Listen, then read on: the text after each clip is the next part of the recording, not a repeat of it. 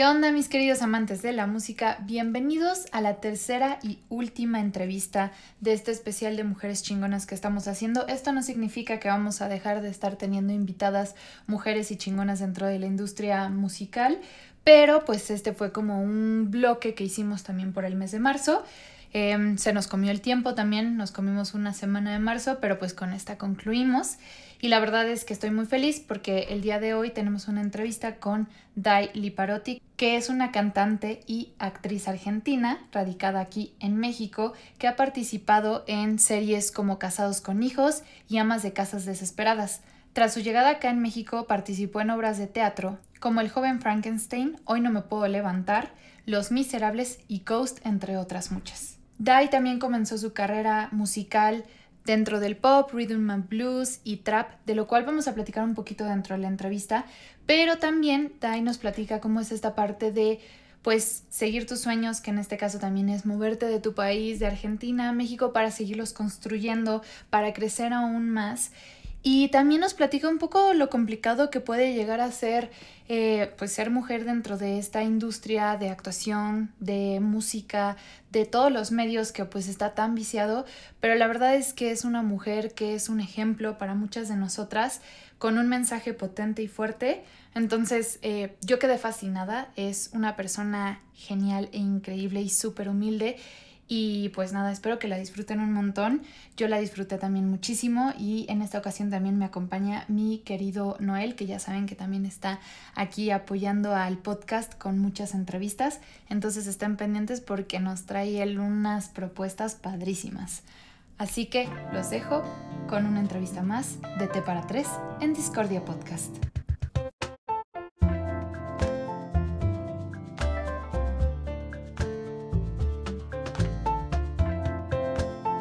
¿Qué onda mis queridos amantes de la música? Bienvenidos a una entrevista más de T para 3.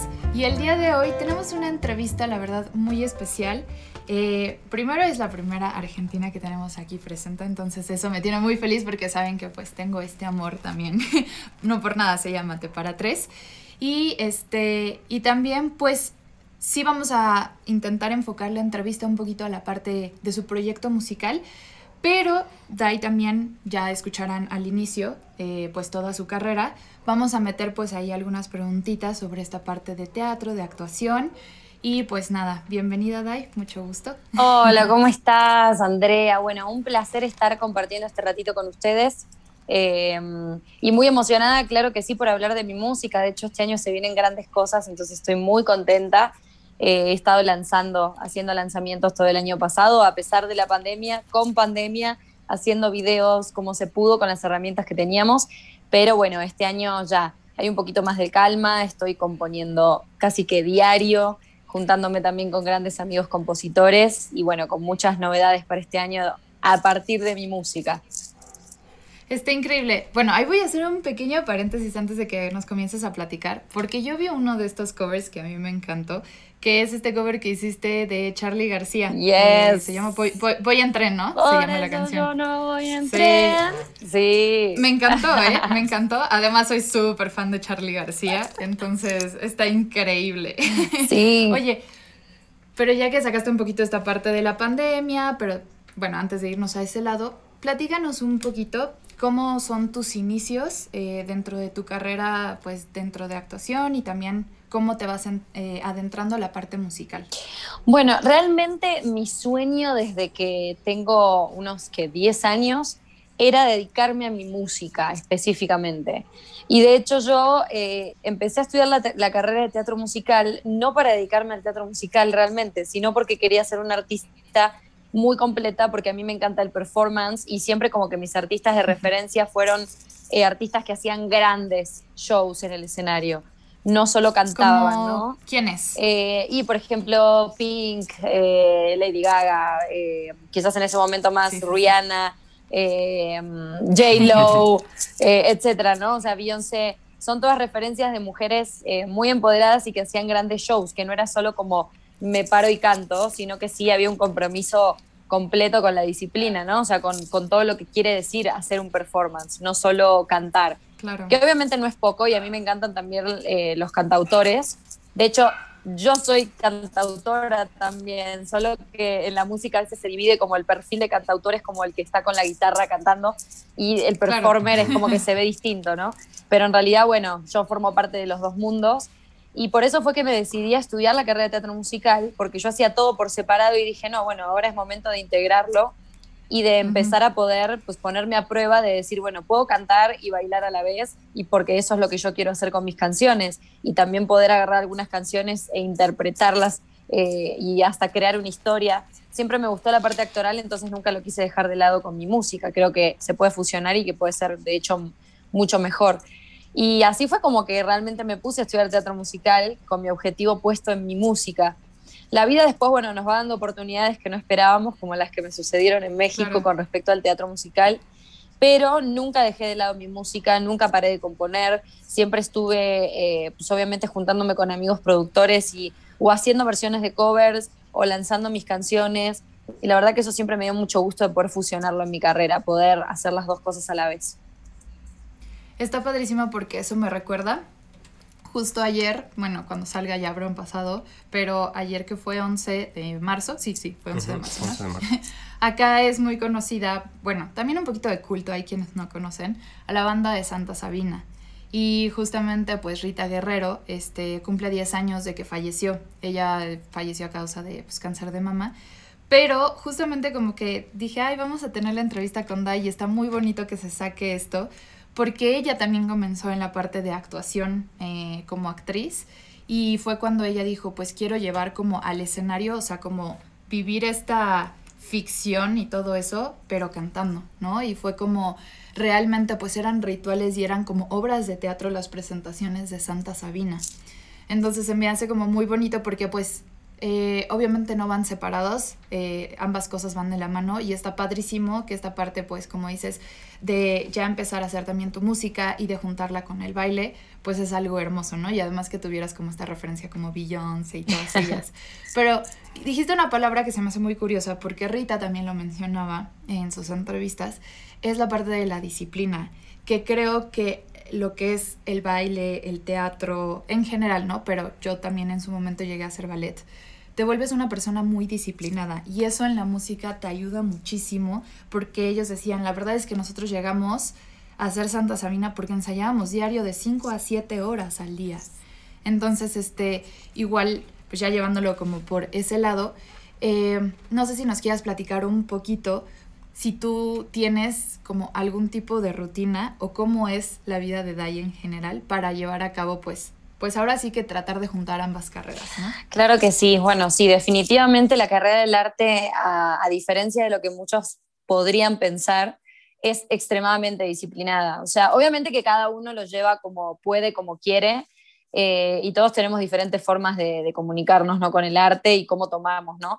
Pero yo creo que también tiene toda una parte de libertad, de, de, no estar pegado a horarios estrictos, a cosas que uno los puede ir manejando, que eso te da mucha libertad y eso amo de mi, de mi carrera y de mi profesión, porque definitivamente no nací para estar sentada en una oficina, es algo que lo supe desde muy chica.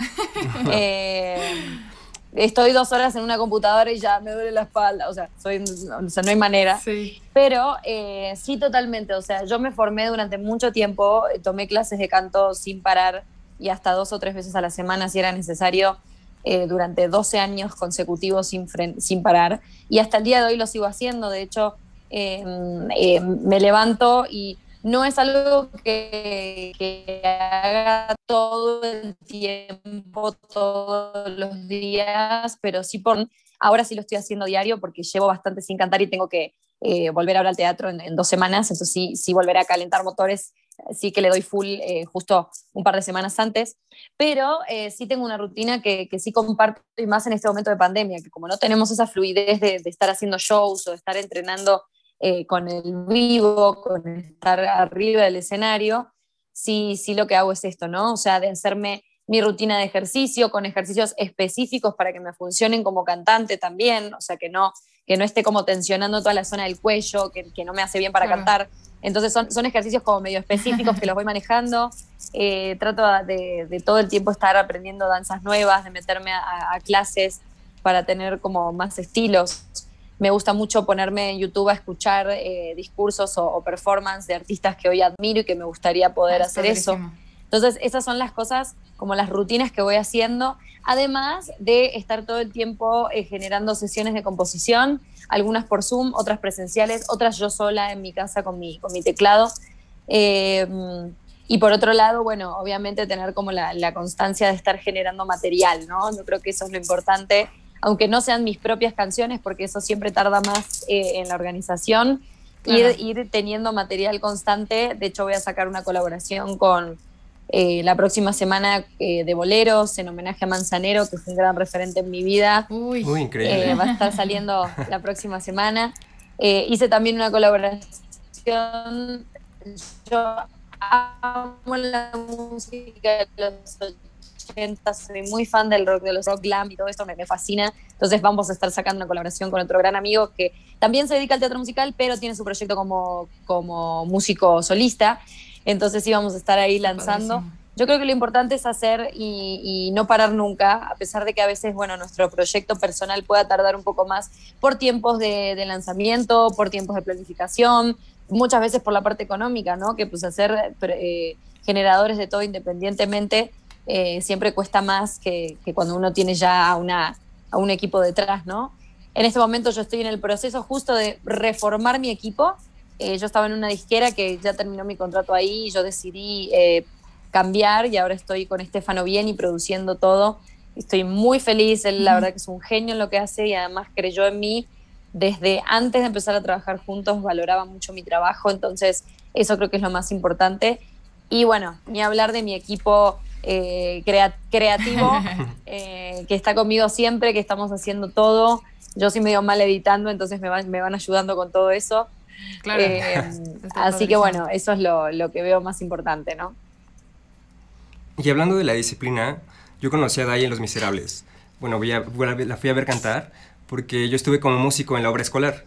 Y se me hacía impresionante cómo pues se aprendían los diálogos, las canciones, los bailes, las entradas, las salidas, ¿no? Porque como músico, pues leías la partitura y de repente si no te acordabas era como, ah, aquí está la nota o aquí está el acorde y ya no pasaba nada, o lo dejabas pasar y ya agarrabas el otro acorde. Pero como actriz no, o sea, si te, te olvidaba una línea, una canción, es, o sea, se me hacía increíble la disciplina que tenían para, ese, para esos papeles, ¿no? Y aparte como Efoni lo hiciste, fue increíble. me encantó ese, ese, personaje.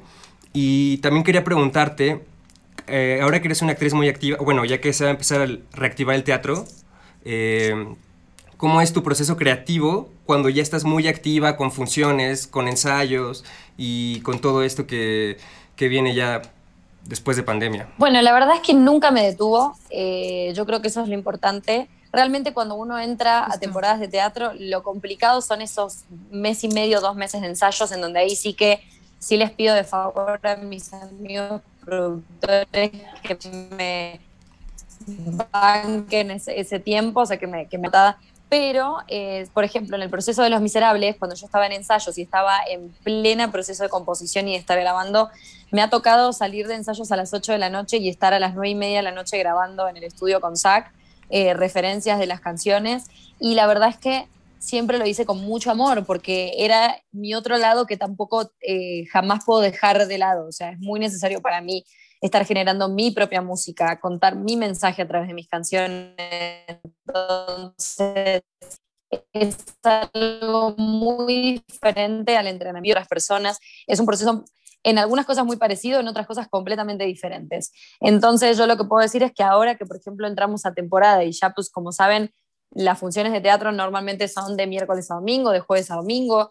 Entonces yo tengo esos libros de, esos días de lunes, martes, miércoles súper libres que los pongo al 100% de disponibilidad para ese día tener las sesiones de composición, eh, tener los días de grabación, eh, principalmente cuando grabo eh, lunes, martes y miércoles para tener la voz súper descansada. Y después ya obviamente que en los días que tengo funciones, como jueves y viernes, como las funciones son tarde y tengo la mitad del día libre, eh, genero también eh, sesiones de composición y todo este tipo de cosas. Obviamente siempre también respetando mi bello instrumento que amo y que lo cuido, eh, porque no quiero exigir lo demás. yo siempre trato de, justamente de tratarlo con mucho amor, no solo mis cuerdas vocales, sino todo mi cuerpo, que, porque sí, el teatro musical es muy demandante físicamente, así como lo son cuando tengo mis shows y mis presentaciones. Entonces sí, el cuerpo después de, esa, de esa exposición tan fuerte y una adrenalina tan intensa necesita descansar también. Entonces sí, para mí es muy importante desconectarme y tener esos momentos de, bueno, me gusta mucho ir con la naturaleza, irme, no sé, a Tepoztlán, a Valle de Bravo, a lugares cerquita o me fascina la playa. Yo creo que siempre que puedo, cada dos meses, trato de, de poder hacerme una escapadita, aunque sea de dos días, muy rápido, muy económico, no hace falta tener dinero para ir a la playa, esto lo aclaro. Eh, si uno quiere, puede. Entonces sí, sí trato de mantener como ese equilibrio entre lo que necesito cuando estoy arriba del escenario, pero también lo que necesito para que mi cuerpo se recupere una vez que hizo todo, ¿no? Eh, creo que eso es muy importante. Ay, pues está padrísimo. O sea, creo que eso también nos habla bastante de cómo tienes que estarte siempre pues manteniendo activa con esta disciplina, es súper importante. Pero otra parte que a mí me gustaría como igual eh, tocar es tu llegada, o sea, esta trans, ahora sí que transformación, no sé cómo queramos llamarlo, de Argentina acá a México, ¿cómo fue? ¿Cómo fue como todo este cambio? ¿Y cómo fue también acoplarte? O sea, realmente pues supongo que fue como por una búsqueda, eh, por querer crecer, obviamente. No sé, platícanos. Pues totalmente. Yo siempre lo que menciono con esto es que yo no me fui de Argentina sin, eh, sin tener nada allá. O sea, la realidad es que a mí me estaba yendo bien. Yo era de las pocas, agradezco, era de las pocas en mi rubro que estaba teniendo trabajo, que sí me salían obras, que sí estaba generando contenido y todo pero sí sentí que podía dar más, que no me quería quedar ahí quieta, que quería que mi música trascendiera también, no solo en la parte artística, sino en mi vida, ¿no? Quería conocer otros, otras maneras de vivir, quería tener la oportunidad de vivir sola en otro lugar, de vivir esa experiencia, de conocer otra cultura. Eso también me llenó de muchas cosas a la hora de componer. Eh, yo siempre cuento que al principio uno quizás tiene este sueño medio rockstar de convertirse en un artista famoso y, y sus conciertos. Y después te vas dando cuenta que en realidad no tiene que ver con eso tanto, sino que eso viene en consecuencia a uno ser fiel a lo que quiere contar, a tener eh, muy claro lo que quiero decir en mis letras, el tipo de música que quiero hacer, saber que también como artistas cambiamos y si de repente hubo un año que nos representa el RB, vamos a cantar en RB y si otro año sentimos que nos representa el rock, vamos a cantar en rock, ¿no? Y eso también eh, lo aprendí en México. Eh, no quedarme como quieta en decir, no, bueno, yo solo hago pop y si no hago coreografías como Britney, no, mi proyecto no funciona. No, nada que ver. O sea, me di cuenta que, que, tengo la capacidad de componer de muchas formas diferentes, que también el hecho de empezar a componer con diferentes personas me ha abierto otros canales dentro de la música, que eso me fascinó. Y, y, sí, yo creo que eso es lo importante, como que uno va creciendo y va teniendo experiencias en la vida que lo van llevando a darse cuenta que, que definitivamente la música no es una cosa de ego, y de, y de ser famoso, ¿no? Eh, y que hoy en día, si mis conciertos lo ven 200 personas, pero esas 200 personas son fieles a lo que yo hago, yo ya soy la persona más feliz del mundo. O sea, no necesito tener a un millón de personas y estar en el mainstream. Si se da, porque mi música conecta con mucha gente, genial. Pero si conecta con esas 200 que siempre van a estar ahí, que son fieles a lo que yo les puedo contar y que se comunican, o sea, se, se identifican con lo que yo les cuento, para mí ya va a estar perfecto. O sea, creo que eso es algo que también sí me llevó mi tiempo de, madurarlo, eh, porque uno obviamente pues, tiene sueños en grande que obviamente nunca los voy a dejar de lado y yo siempre voy a aspirar a que más gente quiera escuchar mi música y más gente le guste lo que hago, pero eh, también saber que no, que no todo es pretender estar en el mainstream, que, creo que eso es muy importante. Yo creo que si tenemos un objetivo claro, eh, todo lo demás viene por consecuencia haber sido fieles a lo que queremos hacer, ¿no? Sí, y es bien complicado hoy en día, digo, y admirable que también de tu parte lo digas, eh, mantener como tu esencia firme cuando todo el tiempo te están pidiendo ser algo eh, o estar produciendo algo, como decías también de esta parte del pop que si no hago entonces pop como se está haciendo ahorita, entonces está mal. O sea, sí es bien complicado mantener tu esencia, pero creo que es lo importante porque al final es el camino por el que tú vas a elegir irte, ¿no? Sí, y te digo, yo soy la, yo soy una gran consumidora del pop que escucha todo el mundo, ¿eh? porque para mí, pues obviamente también es, es divertido y son referentes, no dejan de ser referentes para mí. Ahora, de ahí a que yo todo lo que componga tenga que ver con eso es muy distinto, ¿no? O sea, creo que lo importante es, la esencia no se basa en un género musical, sino en lo que uno eh, siente que quiere transmitir. Ya sea que un día lo haga en pop y otro día lo haga en reggaetón y otro día lo haga en soul, o sea, eso es independiente. O sea, Em, yo he tenido muchísimas referencias musicales dentro de mi familia que tenían que ver con el tango, con los boleros, con toda la música completamente comercial. Y yo, sin embargo, lo que, lo que a mí me fascina es otro tipo de, cosas, ¿no? Y entonces yo creo que eso es lo, como lo importante, ¿no? Eh, ir también sabiendo que todos evolucionamos que la música evoluciona y que a la par nosotros evolucionamos con la música, ¿no? Así que bueno, por, sí, 100%. por eso también esto de, conectar con las letras, eh, a mí México me, dio muchas cosas, me hizo ver desde, desde quizás desde afuera un poco esta observación de, todo lo que pasa con la cuestión eh, de la mujer en la industria, que también es un tema muy importante, de cómo tenemos que a veces lidiar con, con estas propuestas que no están buenas, con estas propuestas de falta de respeto, de indecentes, eh, que la verdad no está cool que tengamos que pasar, pero que sí las pasamos. Eh, y creo que eso es también parte de, de, esto, ¿no? De poder observarlo y cómo lo trasladamos a nuestra música, el hecho del tabú que hay con nuestro cuerpo, con mostrar nuestro cuerpo, con disfrutar de nuestra sensualidad, de todo lo que... Sí, claro. claro. Eso es súper importante, o sea, y sí era un tema como igual a tocar, porque justamente estas entrevistas están enfocadas ahorita, pues, le estamos llamando como las mujeres chingonas, ¿no? este, ¿cómo ha sido como lidiar justo con esa parte? Porque pues obviamente cuando estás a veces muchísimo más expuesto a todo esto, a redes sociales, a obras de teatro, a utilizar como tu voz, un referente, tu cuerpo, ¿cómo has manejado todo ese lado?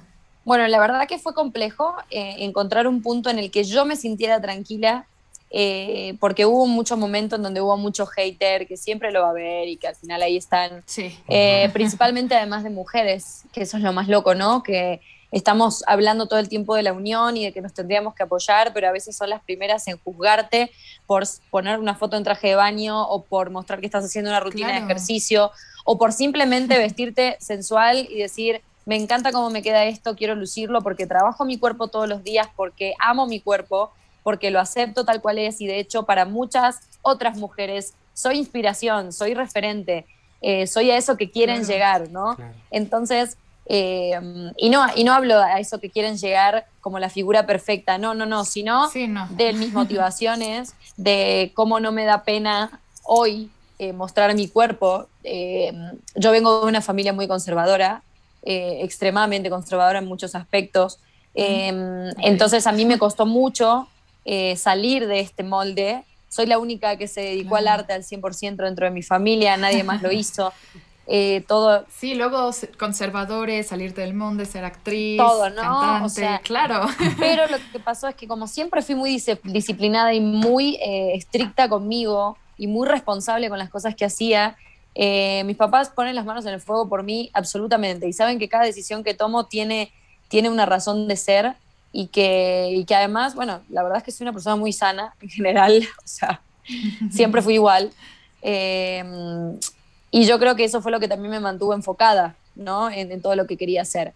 Por eso, por eso para mí es muy importante justo representar que he tenido canciones en donde he mostrado eh, cosas súper tiernas, en otras donde he mostrado algo súper sexual, súper sensual.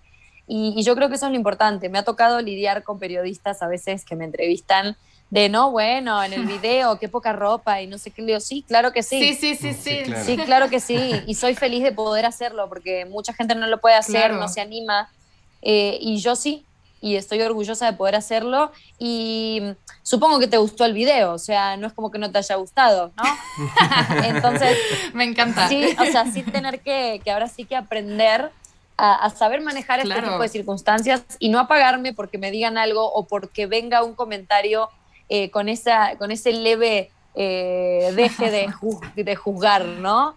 Eh, claro, y darle la vuelta y al contrario él se queda como no, todo de hecho, o sea, se terminó Hace poco riendo conmigo, la realidad. Entrevista, ah, perdón. No, no, por favor. Que se terminó muriendo de la risa conmigo, conmigo, así que funcionó. Claro. que hace poco vi una entrevista con tu compatriota Nati Peluso que decía que era ser mujer, que cómo se sentía ser mujer en la industria, ¿no? Y ella decía, pues espero que llegue el día donde ya no se hagan esas preguntas y sepan que estamos aquí. Que podemos alzar la voz y en ejemplos como tú, como ella y como otras mujeres, pues den ese, esa voz que no importa... Sí, ¿no? Pues no sé, la sensualidad, que no importa nada de, todo eso y que es una parte más de la industria y ya, no es como, ah, una mujer en la industria. Exacto, ¿no? Qué loco que hasta el día de hoy haya, que tener que aclarar que, uy, la mujer en la industria. Nadie se pone a pensar el hombre en la industria. Es algo como que ahí está y no pasa nada, ¿no? Y de repente nosotras como mujeres es como, bueno, ¿cómo es ser mujer en la industria?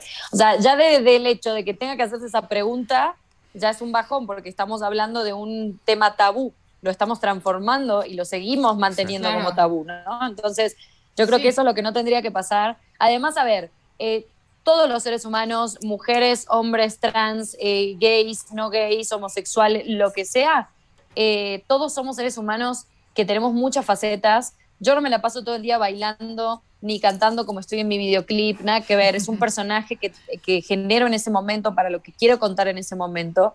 y después soy la misma persona como cualquier otro en pijama en mi casa en pandemia. hoy me vestí eh, porque tengo esta entrevista, pero, o sea, la realidad es que, eh, o sea, no dejo de ser un ser humano que va al baño como todos, etcétera. Entonces, eh, sí creo que eso es importante, ¿no? Que a veces como que la gente que nos ve piensa que todo el día uno está montado y que todo el día está con esa actitud rockstar o, popstar. Y pues la verdad es que no, también tengo inseguridades, también tengo momentos en donde no sé qué hacer con mi vida, momentos en donde todavía estoy en debate conmigo misma por muchas creencias de muchos años de crianza, de esa forma que en donde a veces me cuesta todavía eh, lanzarme a, hacer algunas cosas. Y justo cuando eso me cuesta es cuando digo, si te cuesta, es lo que tenés que hacer. Fue lo que me pasó en mi último video eh, que subí a Instagram. Es un video hablando sobre el Día de la Mujer. Eh, honestamente no me quise enfocar en, en alguna experiencia en particular que me, que me haya pasado porque no me da felicidad decirlo, pero me han pasado más de una siendo mujer a lo largo de no solo mi carrera, etcétera, a lo largo de mi vida. Em, y sin embargo, me costó mucho subir ese video porque obviamente no quería que mi familia principalmente se sintiera como atacada porque ese no era el mensaje que yo quería dar, sino que eh, yo entiendo lo que a ellos les costó porque ellos se criaron de esta manera, lo formaron toda su vida con esta mentalidad. Entonces es muy difícil ahora llegar y decirles, a personas que llevan 50 años creyendo algo que de repente de un día para el otro crean otra cosa. Es muy complicado, ¿no? Entonces, por eso yo, a mí me costó mucho lanzar este video, pero creo que lo hice desde el mayor amor del mundo y justamente haciendo entender que yo no solo valoro eh, que me acepten, sino que valoro cómo tratan ellos de cambiar en pequeñas cosas todos los días esa forma de ver, ¿no? Esa forma de pensar sobre la mujer, sobre el hombre, sobre lo que tiene que ser una mujer, lo que tiene que ser un hombre, el rol que tiene cada uno, etcétera, ¿no? Entonces, para mí esto es súper importante eh, darlo también como mensaje en mis canciones. Eh, esta cuestión de no tenerle miedo a los amores casuales, de no tenerle miedo a, a estar con alguien en la primera cita, de que no dejamos de ser mujeres respetables, de que no tenemos que hacernos respetar, tenemos que ser respetadas desde el momento en el que nacimos. ¿Sí? Sí, totalmente, claro. Y romper con todos estos tabús y hasta un ejercicio bien básico que me acaban de poner en una clase que tuve como un poco de locución, actuación. como el decir, ah, bueno, esto es un celular y el celular se utiliza para refrescarte, ¿no? Y es como esta idea de disociar que siempre te han dicho que el celular es para esto y que el agua es para esto y que tal cosa es para esto. Es como lo mismo, ¿no? Y claro que estas preguntas, por ejemplo, como la de este periodista, van a seguir existiendo, pero el punto es que nosotras sepamos como darle la vuelta para empezar a posicionarlas de otra forma y que llegue ese momento en el que aunque a lo mejor ahorita siga tomando tiempo, pues se pueda cambiar esta forma pues de pensar y de posicionar y de todo, ¿no? O sea, y qué mejor que de tu lado que también tienes esta exposición y tienes como también las ganas de decir, pues, o sea, esto no es así, está increíble, ¿no? Porque pues peor sería como quedarte callado y dejar que... Claro, o sea, yo aprendí a no quedarme callada hace mucho tiempo y lo agradezco, eh, porque sí me he encontrado con situaciones en el ambiente en donde el día que, que los hombres no tengan que ponerse a cuidar sus palabras y simplemente puedan hacerlo libremente sabiendo que no están atacando a nadie, eh, o que no están haciendo sentir mal a nadie por lo que dicen. No solo hombres, también hay mujeres así, muchas. Eh, hay mucho machismo instalado en, la parte femenina.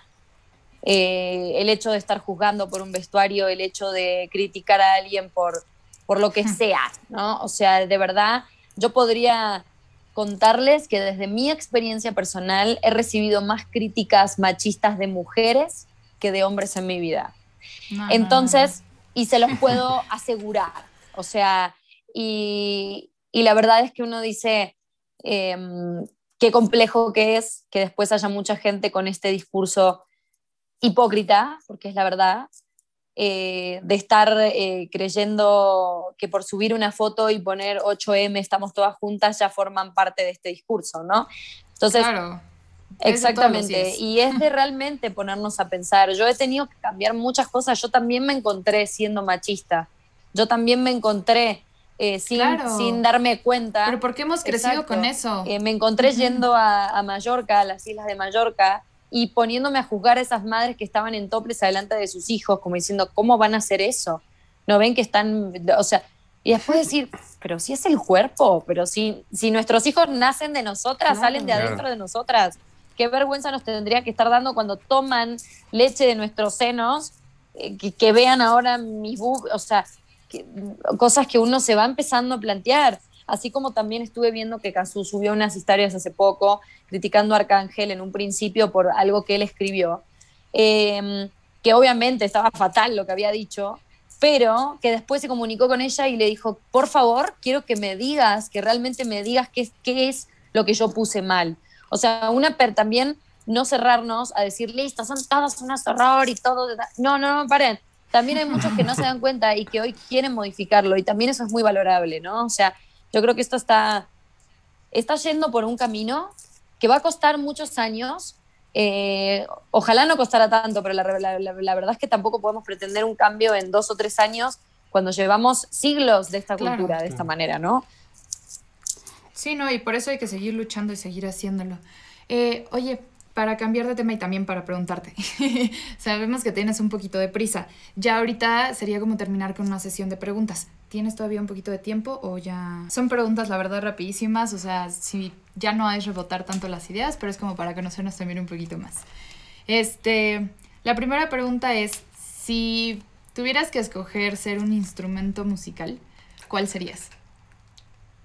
¿Y por Esto es rarísimo, pero sería un arpa me fascina el sonido que tiene, siento que es muy dulce pero también muy sensual a la vez y creo que es algo que me podría representar en, general. sé que no es muy normal, pero... Pues, Está hermoso. Eh, si tuvieras que llevarte un álbum, canción, lo que tú quieras al espacio, ¿cuál sería? Uf, eh, yo creo que sería Alicia Keys. Ok. Eh, el álbum que tiene principalmente una canción que me fascina que es If I Got You que creo que el mensaje es espectacular, tiene una letra divina y siento que pueden pasar mil años y la voy a seguir escuchando y voy a seguir llorando y disfrutando de esa canción. tienes un cover maravilloso de esa rola. Sí, de hecho. Increíble. Tenía que, tenía que. Claro. este, ¿Cuál ha sido tu fracaso favorito? Mi fracaso favorito, em, haber llegado a creer que mis primeras canciones iban a ser esos hits que, mi mente pensó. Faltaba mucho recorrer todavía.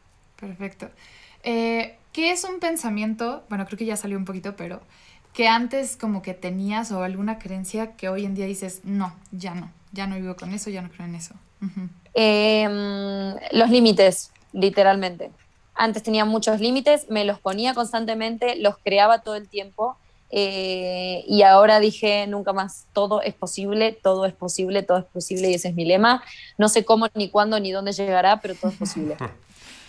¿Cuál ha sido la mejor compra que has hecho con menos de 100 dólares? Ah, una tontería ahora. Yo creo que mi tripié para mi celular porque me ha servido para mil cosas, para grabar mis videos, para grabar mis casting, para etcétera. Excelente. Y ya por último son estas últimas tres. Eh, si tuvieras que quedarte con tres aprendizajes de todo lo que has vivido, ¿cuáles serían? Libertad. Em, no creer que trabajo es sinónimo de sacrificio. y em, realmente vivir el presente. Es algo que sigo aprendiendo. y pues ya por último, ¿qué sigue para Dai? ¿Qué, ¿Cuáles son como tus planes? ¿Qué continúa? ¿Algo que nos quieras contar? Bueno, eh, en este momento estoy justo pasado mañana haciendo una sesión con Stephanie, con la productora del Kiva, en donde vamos a estar seleccionando ya cuáles van a ser los primeros tres sencillos que vamos a estar generando con él y van a estar saliendo a lo largo de este año. Eh, la idea es que salgan cinco este año. Eh, así que bueno, eso por la parte musical. Por la parte actoral estamos ahí, eh, todavía no quiero quemar, pero bueno, hay varias posibilidades de, de, TV este año. Y obviamente pues volvemos con el teatro en, en, el 25 de marzo, ya estamos de regreso con Ghost, que la verdad es un musical que además a mí me fascina porque ahora sí que todo eso de pop que no podía largar en Los Miserables, lo puedo hacer acá feliz y, con, y feliz y contenta de que estoy dentro de donde tengo que estar, o sea, no estoy inventando nada, así que poder fusionar esto con, con, con lo que me gusta cantar está genial, amo la música de Ghost y la historia me parece fascinante. Hay muchos trucos de magia en la obra, eh, muchos efectos especiales, así que los invito ahora sí a que vengan.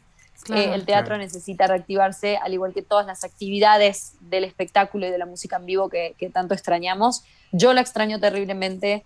Eh, voy a estar preparando un showcase eh, con mis canciones en muy poquito tiempo que se va a poder ver por streaming y van a haber unos 15 lugares exclusivos para que puedan ver presencialmente el show, pero solamente 15 lugares por toda la cuestión, obviamente, de la sana distancia y de protegernos y mantenernos ahora sí que a salvo.